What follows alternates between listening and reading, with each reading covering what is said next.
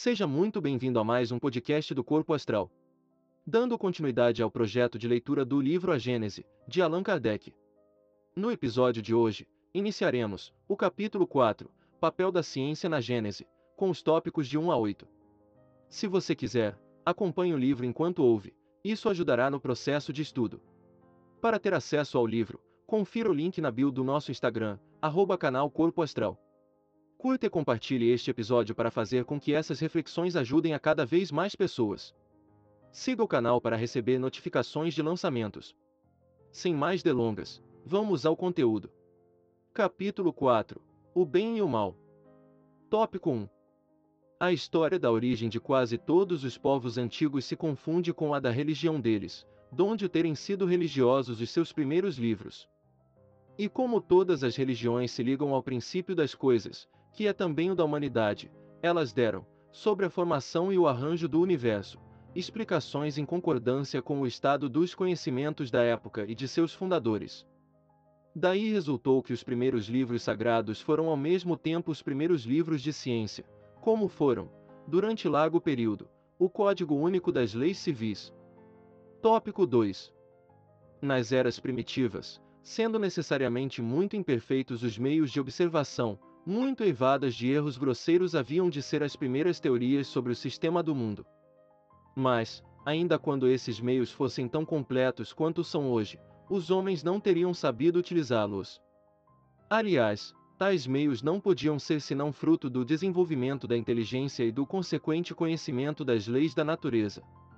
À medida que o homem se foi adiantando no conhecimento dessas leis, também foi penetrando os mistérios da criação e retificando as ideias que formara acerca da origem das coisas. Tópico 3. Impotente se mostrou ele para resolver o problema da criação, até o momento em que a ciência lhe forneceu para isso a chave. Teve de esperar que a astronomia lhe abrisse as portas do espaço infinito e lhe permitisse mergulhar aí o olhar, que, pelo poder do cálculo, possível se lhe tornasse determinar com rigorosa exatidão o movimento, a posição, o volume, a natureza e o papel dos corpos celestes, que a física lhe revelasse as leis da gravitação, do calor, da luz e da eletricidade, que a química lhe mostrasse as transformações da matéria e a mineralogia os materiais que formam a superfície do globo, que a geologia lhe ensinasse a ler, nas camadas terrestres, a formação gradual desse mesmo globo. A botânica, a zoologia, a paleontologia, a antropologia coube iniciá-lo na filiação e sucessão dos seres organizados. Com a arqueologia pode ele acompanhar os traços que a humanidade deixou através das idades. Numa palavra, completando-se umas às outras, todas as ciências houveram de contribuir com o que era indispensável para o conhecimento da história do mundo. Em falta dessas contribuições, teve o homem como guia as suas primeiras hipóteses. Por isso, Antes que ele entrasse na posse daqueles elementos de apreciação, todos os comentadores da Gênese, cuja razão esbarrava em impossibilidades materiais, giravam dentro de um círculo, sem conseguirem dele sair. Só lograram, quando a ciência abriu caminho, fendendo o velho edifício das crenças. Tudo então mudou de aspecto. Uma vez achado o fio condutor, as dificuldades prontamente se aplanaram.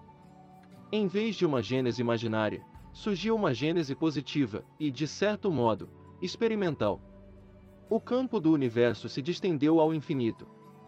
Acompanhou-se a formação gradual da Terra e dos astros, segundo leis eternas e imutáveis, que demonstram muito melhor a grandeza e a sabedoria de Deus, do que uma criação miraculosa, tirada repentinamente do nada, qual mutação à vista, por efeito de súbita ideia da divindade, após uma eternidade de nação, Pois que é impossível se conceba a Gênese sem os dados que a ciência fornece, pode dizer-se com inteira verdade que a ciência é chamada a constituir a verdadeira Gênese, segundo a lei da natureza. Tópico 4. No ponto a que chegou em um século XIX, venceu a ciência todas as dificuldades do problema da Gênese. Não, de certo, mas, não há contestar que destruiu, sem remissão, todos os erros capitais e lhe lançou os fundamentos essenciais sobre dados irrecusáveis. Os pontos ainda duvidosos não passam, a bem dizer, de questões de minúcias, cuja solução, qualquer que venha a ser no futuro, não poderá prejudicar o conjunto. Ao demais, malgrado aos recursos que ela tido à sua disposição, faltou-lhe, até agora, um elemento importante, sem o qual jamais a obra poderia completar-se. Tópico 5. De todas as gêneses antigas, a que mais se aproximar dos modernos dados científicos, sem embargo dos erros que contém, postos hoje em evidência, é incontestavelmente a de Moisés.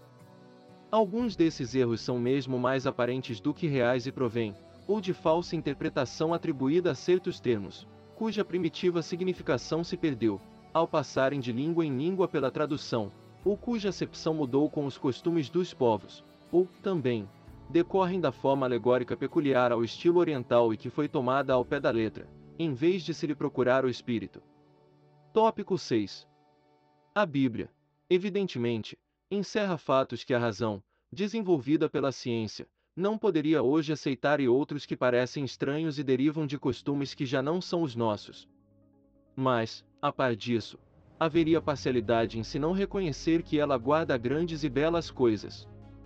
A alegoria ocupa ali considerável espaço, ocultando sob o seu véu sublimes verdades, que se patenteiam, desde que se desça ao âmago do pensamento, pois que logo desaparece o absurdo. Por que então não se lhe ergueu mais cedo o véu? De um lado, por falta de luzes que só a ciência e uma sã filosofia podiam fornecer, e, de outro lado, por efeito do princípio da imutabilidade absoluta da fé, consequência de um respeito ultracego à letra. E assim, pelo temor de comprometer a estrutura das crenças, erguida sobre o sentido literal partindo, tais crenças, de um ponto primitivo, houve o receio de que, se se rompesse o primeiro anel da cadeia, todas as malhas da rede acabassem separando-se. Fecharam-se então os olhos obstinadamente. Mas, fechar os olhos ao perigo não é evitá-lo. Quando uma construção se afasta do prumo, não manda a prudência que se substituam imediatamente as pedras ruins por pedras boas, em vez de se esperar, pelo respeito que infunda a vetustez do edifício, que o mal se torne irremediável e que se faça preciso reconstruí-lo de cima a baixo. Tópico 7 levando suas investigações às entranhas da Terra e às profundezas dos céus, demonstrou a ciência, de maneira irrefragável, os erros da gênese mosaica tomada ao pé da letra e a impossibilidade material de se terem as coisas passado como são ali textualmente referidas. Ora, assim procedendo, a ciência, do mesmo passo, fundo golpe desferiu em crenças seculares. A fé ortodoxa se sobressaltou, porque julgou que lhe tiravam a pedra fundamental, mas, com quem havia de estar a razão? Com a ciência, que caminhava prudente e progressivamente pelos terrenos sólidos dos algarismos e da observação, sem nada afirmar antes de ter em mãos as provas, ou com uma narrativa escrita quando faltavam absolutamente os meios de observação. No fim de contas, quem é de levar a melhor?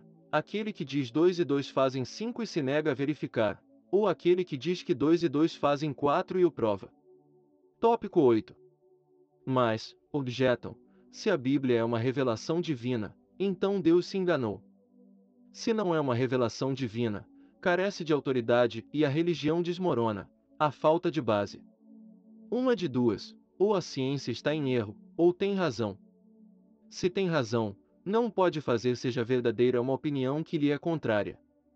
Não há revelação que se possa sobrepor à autoridade dos fatos.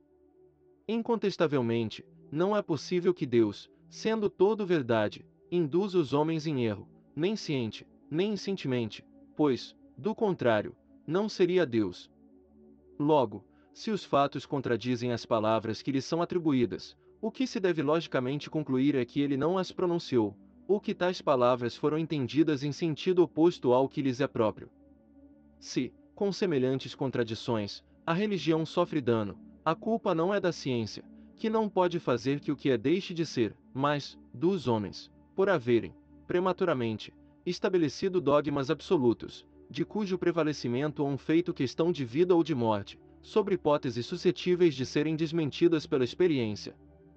Há coisas com cujo sacrifício temos de resignar-nos, bom ou mau grado, quando não consigamos evitá-lo. Desde que o mundo marcha, sem que a vontade de alguns possa detê-lo, o mais sensato é que o acompanhemos e nos acomodemos com um novo estado de coisas, em vez de nos agarrarmos ao passado que se esboroa, com o risco de sermos arrastados na queda. Este foi o podcast de hoje. Se você gostou desta passagem, compartilhe com seus amigos e ajude a esse conteúdo chegar mais longe. Para mais podcasts, acesse nosso profile e confira nossa playlist.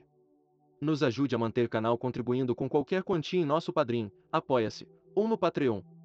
Parte dos valores arrecadados serão doados para instituições de caridade todo final do mês, e o comprovante da doação é divulgado em nosso Instagram. Um agradecimento especial para Lisa Sophie Gruber. Muita força e paz para você. Até o próximo episódio.